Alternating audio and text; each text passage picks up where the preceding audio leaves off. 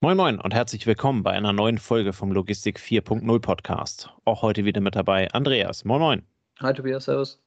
Andreas, äh, wir haben vor einiger Zeit mal wieder durch unsere äh, Podcasts durchgeschaut, äh, über die Abrufzahlen. Äh, das, das gibt uns ja immer so ein bisschen Auskunft ähm, darüber, was kommt bei unseren Hörern gut an, was kommt weniger gut an. Ähm, was vor allen Dingen sehr gut ankommt, sind diese, nennen wir sie mal Basic-Folgen. Also äh, Folgen, wo wir logistische Begriffe äh, versuchen von Grund auf zu erklären ähm, und äh, dann halt eben mit, mit, mit validen Quellen so ein bisschen das Thema erarbeiten und dann so unseren, unseren persönlichen Eindruck dazu geben.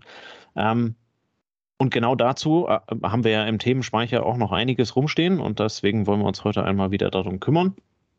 Und äh, ich freue mich, dass direkt auch zwei Experten bei uns sind. Das sind nämlich wir beide selber, äh, die zu dem Thema sehr viel sagen können. Und zwar wollen wir uns heute über das Thema Intralogistik äh, unterhalten. Ähm, vielleicht kannst du einmal kurz erklären, was du mit Intralogistik zu tun hast. Also mein erster Reflex war ja, ja Intralogistik, ich komme aus dem Transport. Aber nicht immer. Ja, aber nicht immer, genau, bis ich dann ein bisschen weiter zurückgeguckt habe und habe gedacht, ja Mist, ich war ja auch mal ein paar Jahre, war ein Eingangsleiter. Und Intralogistik, ja, ist das, was für mich innerhalb der Halle stattfindet. Also sobald die Ware ähm, das Tor passiert, der Lkw-Fahrer des Lieferanten andockt, ähm, die Ware ablädt, dann beginnt Intralogistik, die Paletten suchen sich ihren Weg ins Lager. Ähm, oder beziehungsweise auch nicht die Paletten. Es gibt einen großen Wareneingang, der eventuell vereinzelt, der bei automatischen Anlagen ähm, in, die, in die Paletten, äh, in die Behälter packt, in denen dann eingelagert wird. Ähm, Intralogistik heißt in dem Zusammenhang auch immer Stammdaten, Stammdaten. Ähm, das muss gut verwaltet sein, der Artikel muss bekannt sein, ähm, muss, ähm, damit der Warenstrom, damit der Informationsfluss funktioniert, genormt sein und das muss alles passen. Ansonsten führt es zu Problemen, können wir vielleicht nachher nochmal drauf eingehen. Und äh, Intralogistik hat dann ganz viel mit Kommissionieren und zur Verfügung stellen auch wieder für den Kunden zu tun und endet für mich jetzt ähm, an der anderen Seite vom Lager oder an dem Tor, ähm, wo es wieder rausgeht. Ja. Und ähm, ja, das wäre für mich die Definition. Aber du hast Alles klar, dann bist du allgemein Folge, ne? ja, wir haben es wir in der Herleitung ein, ein bisschen anders gemacht. Ähm, wie gesagt, wir beide kommen in der Intralogistik. Du warst mal ein paar Jahre da, ich bin mittlerweile Jahrzehnte da. Äh, von daher können wir da ein bisschen was dazu erzählen. Allerdings muss ich ganz ehrlich sagen, bei der Recherche nach dem Artikel fand ich ganz spannend, ähm, dass es den Begriff Intralogistik noch gar, so gar nicht so fürchterlich lange geht. Ähm, bei solchen Basic-Folgen fangen wir dann immer gerne mit der Wikipedia-Definition an, die ich jetzt auch gerne einmal anbringen würde.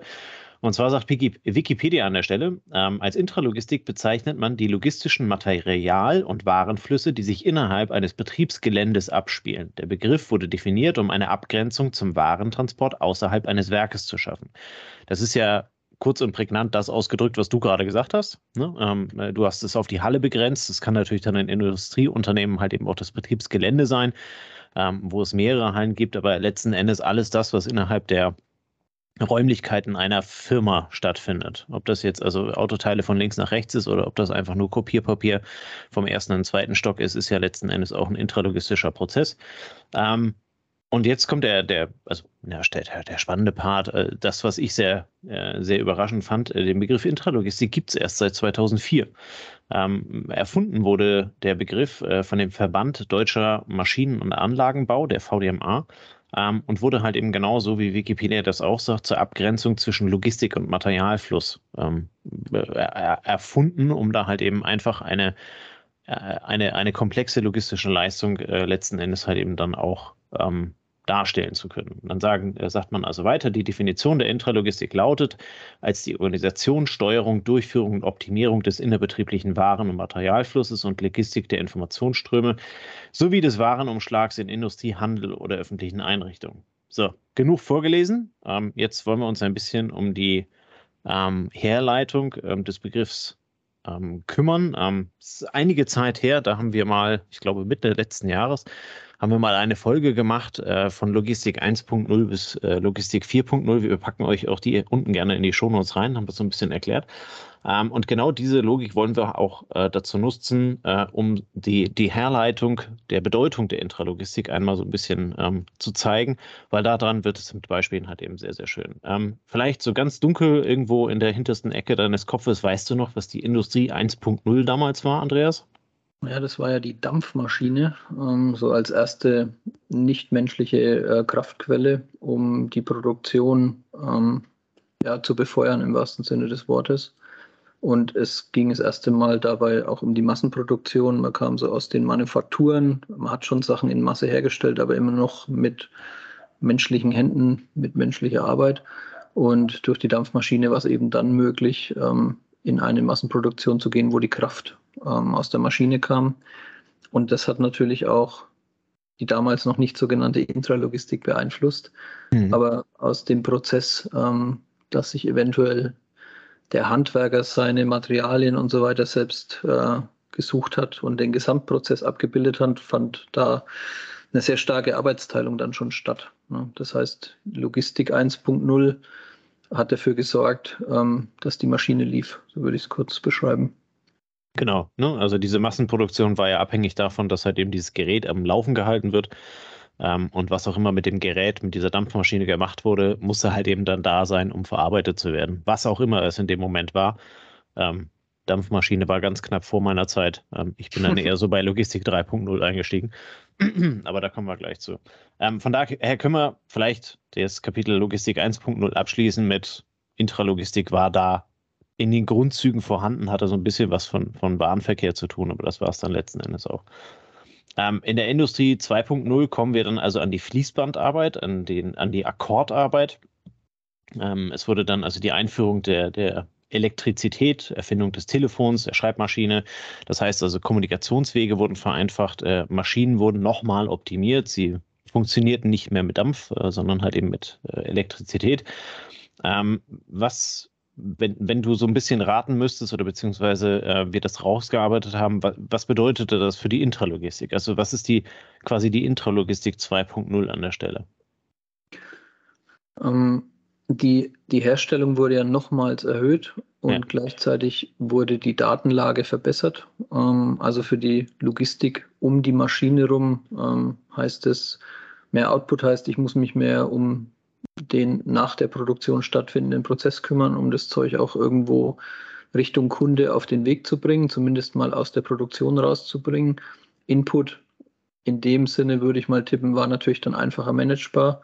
Ähm, Telefon führt schon mal zur Kommunikation, hatten wir so in der Dampfmaschinenrichtung weniger. Ähm, Nee, da musste ein Mitarbeiter noch zum anderen gehen, um einen Befehl oder eine Anordnung halt eben mitzuteilen. Jetzt ging es halt eben darum, dass du es per Brief machen konntest über große Strecken oder halt eben entsprechend äh, per Telefon über kurze, äh, über die gleiche Strecke. Und, und was dann halt dazu kam jetzt für den Intralogistiker, damals wurde auch der Stapler erfunden, ne? erinnere ich mich so ganz dunkel. Ähm, das war die Zeit, als die ersten Elektrostapler, Gabelstapler ähm, dann auch in Betrieb kamen. Sah natürlich anders aus als heute. Aber äh, da wurde so die Logistik als, als reine Tätigkeit dann begründet, würde ich mal fast sagen. Ne? Ja, genau. Also die logistische Halle oder beziehungsweise ich würde es fast ausdrücken, die Intralogistik findet da so ein bisschen mhm. ihren Ursprung. Ne? Also ja. ähm, während das bei, bei 1.0 war es halt eben wirklich nur die reine Bahnversorgung, ähm, äh, äh wird dieser, wird dieser Bereich Intralogistik jetzt auf einmal deutlich größer. Ne? Er umfasst also die Kommunikation, er umfasst äh, dann die Warenversorgung. Letzten Endes hat man ja mit, mit der Einführung der, der Elektrizität und der Fließbandarbeit dafür gesorgt, dass der Output von vorher ähm, manueller Arbeit zur Dampfmaschine 1 zu 10 jetzt vielleicht dann halt eben 1 zu 100 ist. Ähm, und damit auf dieser Strecke, damit sie also Geld verdient, halt eben dann auch auf einmal viel mehr ähm, Rohmaterialien rein und hinten fertige Produkte rauskamen. Ne? Ähm, und, und das ja, und gesamtwirtschaftlich noch ein Aspekt. Ähm, dadurch, dass produziert wurde, was der Kunde noch nicht bestellt hat, ähm, hattest du eine neue Funktionalität in der Logistik, ne? Wie du die Lagerhaltung. Die Lagerhaltung, ja, genau. Genau. Ne? Äh, also ja, du, du hast nicht mehr nur per Kunde ähm, produziert, sondern hast halt eben im Zweifel auch auf Halde äh, produziert. Ne? An die typischen klassischen Worte von Henry Ford damals, äh, ihr könnt das Auto gerne in jeder Farbe bestellen, solange es schwarz ist. Das war klassische Fließbandarbeit, ähm, ne? wo es halt eben dann darum ging, ähm, viel zu, zu produzieren und das dann halt eben im Nachgang äh, abzusetzen. Ähm, das heißt also, der, der logistische, der intralogistische Bereich wird hier deutlich komplexer. Ähm, kommen wir mal zu dem, zu dem Bereich, wo wir dann auch langsam vielleicht anfangen können äh, mitzureden. Ähm, der Industrie äh, 3.0, hier ist äh, der Anlass halt eben hauptsächlich der Computer. Ne? Also der, der, das, was so in der 2.0 ähm, erste, erste Formen davon hatte, ähm, äh, entwickelt sich dann also auf einmal von großen Rechenmaschinen, ähm, wird also immer mehr zu, zu persönlichen Arbeitsplätzen ähm, und, und sowas alles. Äh, das hat ja dann auch entsprechend Einfluss auf die Intralogistik ähm, und äh, macht das ganze Thema noch deutlich komplexer.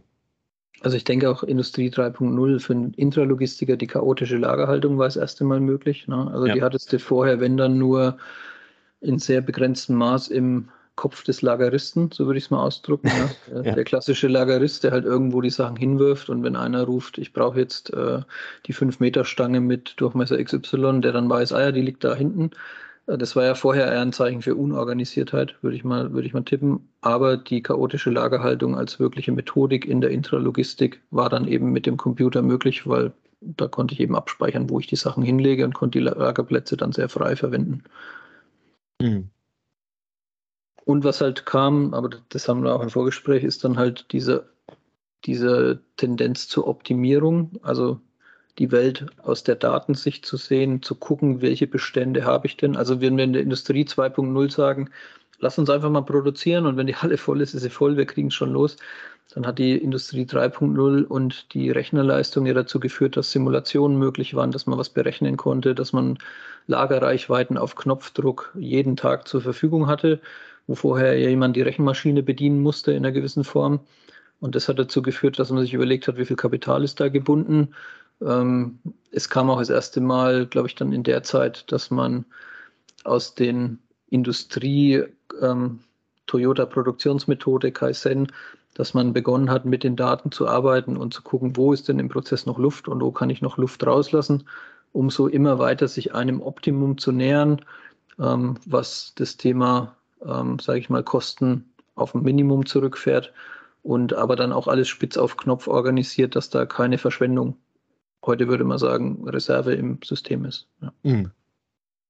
Du sprichst ja dann hauptsächlich über das Just-in-Time-Konzept. Äh, genau. Ne? Also gerade in der, in der Automobilproduktion äh, war ja dann zu der Zeit dieses Just-in-Time-Thema groß. Ähm, das heißt also, wer bei VW drin war, der musste gucken, dass halt eben in gewissen Korridoren LKWs zur Verfügung standen mit der Ware die dann halt eben im Zweifel schneller oder ähm, langsamer abgerufen werden konnten, ähm, so dass halt eben gar keine Lagerhaltung entstand. Du hattest im Vorgespräch auch gesagt, äh, wir brauchen kein Lager mehr, das Lager rollt auf der Straße.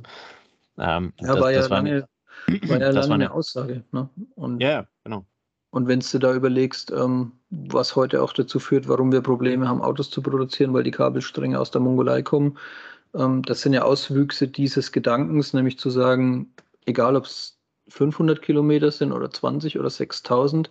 Ich möchte eine Just-in-Sequence-Belieferung und zwar, wenn es geht, auf die halbe Stunde oder auf die 10 Minuten oder auf den Produktionstakt dieser Straße. Ähm, und das war ja, also wenn, wenn die Welt in Ordnung ist, dann ist das auch in die Richtung hat sich dann immer weiterentwickelt und wurde immer weiter verfeinert. Ne? Und da wurden richtig coole Konzepte aufgesetzt, die aber natürlich anfällig für Störungen waren.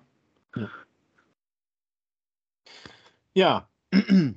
Und äh, mit, mit der Lagerhaltung gibt es ja dann auch zum ersten Mal äh, und, und Lagerverwaltungssystem äh, jede Menge Daten. Das ist dann aber halt eben jetzt in der, in der weiteren äh, Thematik in der Industrie 4.0. Das ist dann so der Oberbegriffe Digitalisierung, Globalisierung. Ähm, das hat ja dann für die Logistik nochmal ganz neue Auswüchse. Ne? Wir leben in der, ähm, wir leben in der Logistik 4.0. Uh, äh, unser Podcast heißt ja letzten Endes auch äh, genau so. Wir beide können uns vermutlich noch daran erinnern, wie wir vermutlich unsere Einarbeitung an irgendwelchen PC-Systemen mit einer AS400 gemacht haben, mit grüner Schrift auf schwarzem Untergrund äh, und all solche Themen. Und heute haben wir also äh, richtige User-Interfaces, ähm, auf, auf, auf denen wir also dann arbeiten können, äh, die ja nicht, nicht selbst erklärend sind, aber halt eben deutlich erklärender als irgendwelche Begriffe da auf die AS400 reinzuhacken. Ähm, und da ist es ja mit, mit Blick auf die Intralogistik ähm, sehr komplex geworden, oder? Also das Hauptschlagwort da für 4.0 ist aus meiner Sicht auch immer noch Vernetzung. Ja, und da beginnt eben die Intralogistik aus ihrer reinen Wikipedia-Definition auch rauszugehen und zu sagen, Vernetzung ja. heißt, ich vernetze mich nach vorne, nach hinten, ich vernetze mich mit dem Kunden, was möchte er wann, ich vernetze mich mit dem Produzenten, was kann er wann liefern, ähm, ich vernetze meine Maschinen mit der Lagerhaltung, ähm, ich versuche alle ins System einzubinden. Schlagwort digitaler Zwilling, haben wir auch ein paar Mal gehört, drüber gesprochen. Und ähm, das ist ja das Kennzeichen der 4.0, das heißt, der, der Intralogistiker 4.0, der versucht, seine Prozesse eins zu eins digital abzubilden, um die immer im Griff zu haben und guckt und öffnet das erste Mal das Lagertor links und rechts und sagt, ich möchte da auch die Daten von haben. Ne? Wann, wann fährt denn der LKW los, der dann ähm, einen Tag, fünf Stunden, zwei, äh, zwei Stunden später bei mir ankommt? Und genauso ist es im Outbound. Ähm, was weiß ich, wann der Kunde wie viel braucht, damit ich möglichst den Warenstrom, der dann in zwei Wochen, vier Wochen, acht Wochen stattfindet ähm, und durch meine Systeme geht, damit ich den möglichst gut beherrschen kann. Ja. Und die aktuellen Weltgeschehen legen halt da nochmal noch mal eine Schippe drauf und sagen, das musst du alles tun und optimieren und bestmöglich ähm, tun, auch wenn sich die Umwelt da draußen so verändert, dass du nicht mehr mit allem rechnen kannst, wie du es in der Vergangenheit gemacht hast, ne? wo du ja. relativ konstante Prozesse hattest, mit denen arbeiten konntest. Es war da schon komplex, aber jetzt kommen halt äh, Seismisch, also irgendwelche, kann sagen, Erschütterungen ins System, die nochmal ihre Wellen schlagen, mit denen du auch zurechtkommen musst. Ja. Na, wenn ich mich da so ein bisschen zurückerinnere ne, an, meine, an meine ersten Jobs, ähm, in der, in der Logistik, ähm, da ist ja, also erstens klingt das für mich fürchterlich alt, aber zweitens ist es gar nicht so lange her. Ne? Ähm, aber, aber dieses Thema, dass wir, dass wir auf einmal zum Beispiel mit ERNs Ware identifizieren konnten, das ist ja auch eine Form von, von äh, Kommunikation, ja. ähm, mit, ja. der, mit der wir über die äh, verschiedenen Beteiligten, also vom Lieferanten über den Händler bis in den Store, ähm, äh, dann halt eben Kommunikation weitertragen.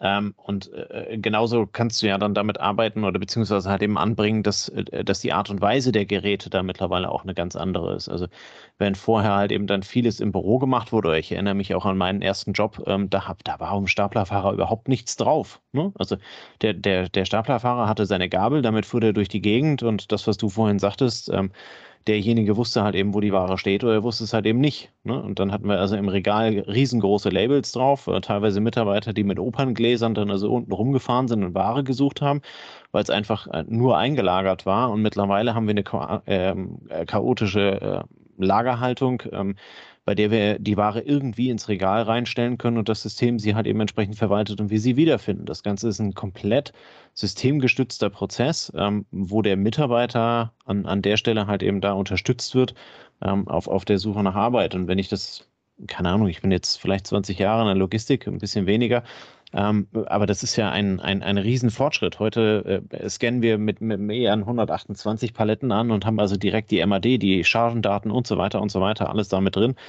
Ähm, was ja damals überhaupt nicht denkbar war. Da stand halt eben irgendwo auf dem Lieferschein und wenn du es haben wolltest, musst du es auf dem Lieferschein gucken.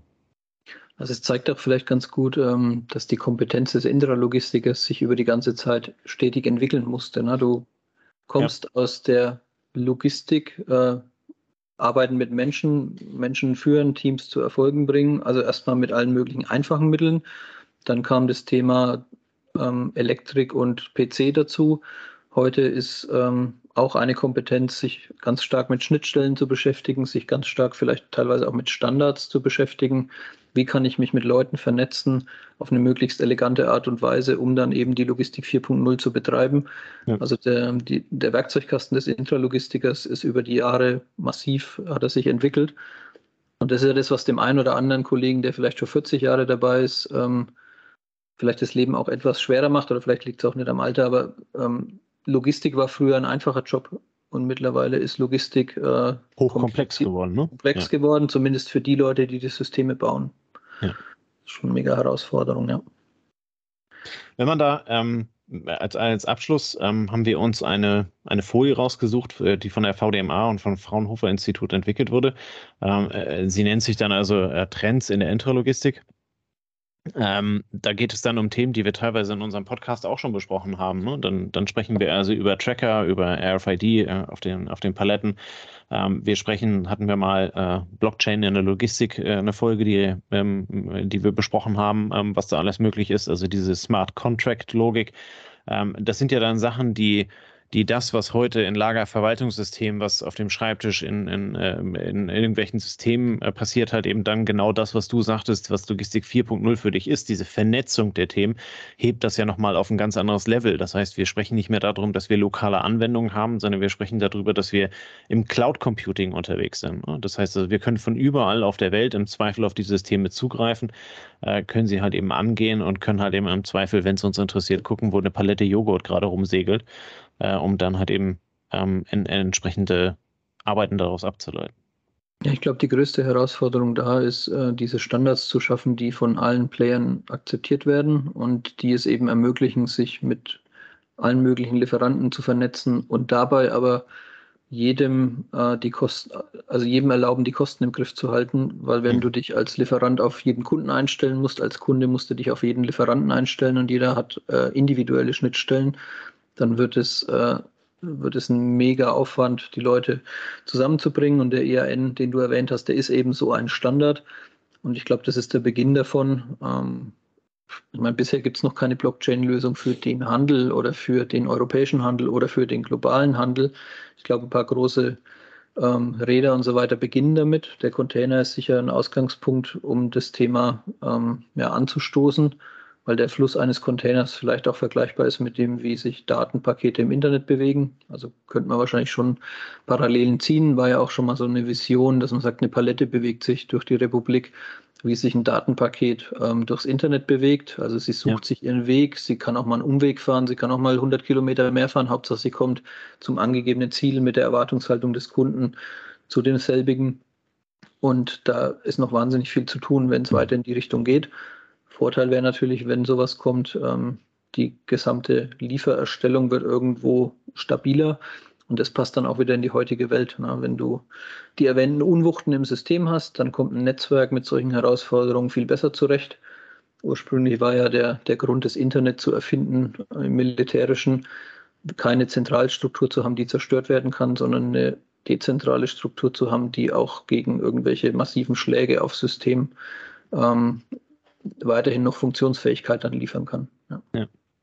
Wobei man an der Stelle vielleicht als Abschluss dann auch sagen muss, ähm, letzten Endes optimiert sich die Intralogistik ja auch immer weiter. Ne? Also wenn wir, wir haben jetzt gerade gesprochen hier von der, von der Logistik 2.0 bis zur 4.0.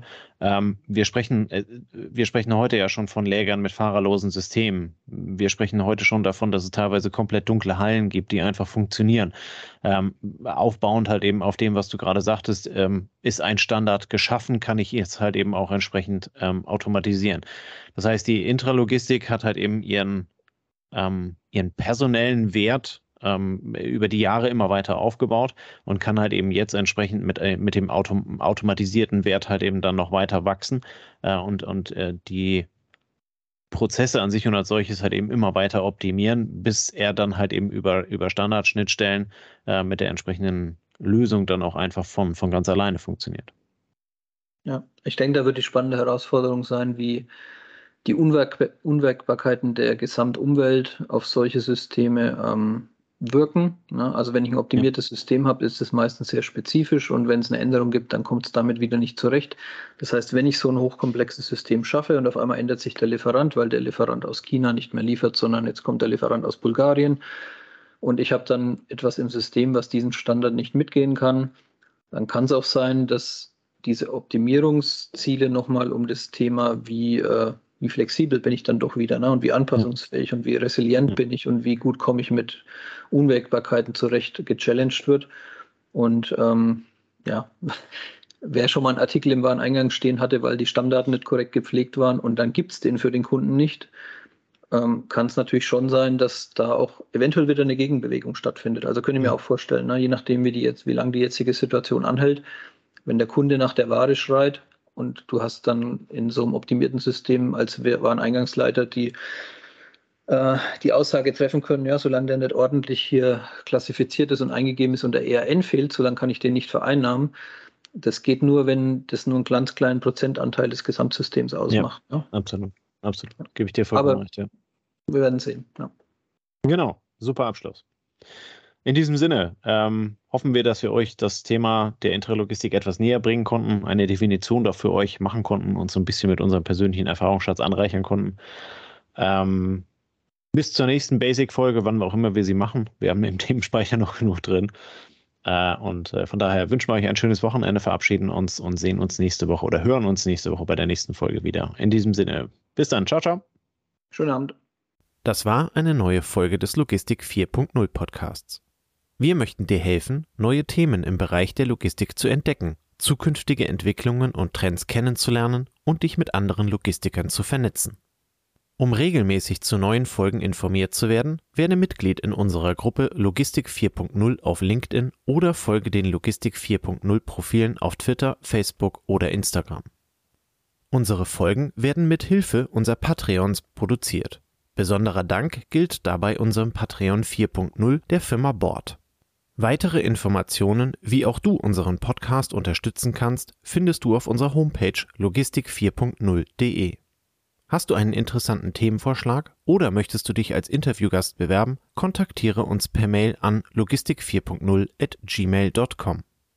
Bei persönlichen Kontaktanfragen an uns schreib uns gerne dein Anliegen dazu, damit wir wissen, wie wir diese Anfrage einordnen können und dich unter dem täglichen Spam schnell herausfischen können. Vielen Dank und weiterhin viel Spaß mit unserem Logistik 4.0 Podcast.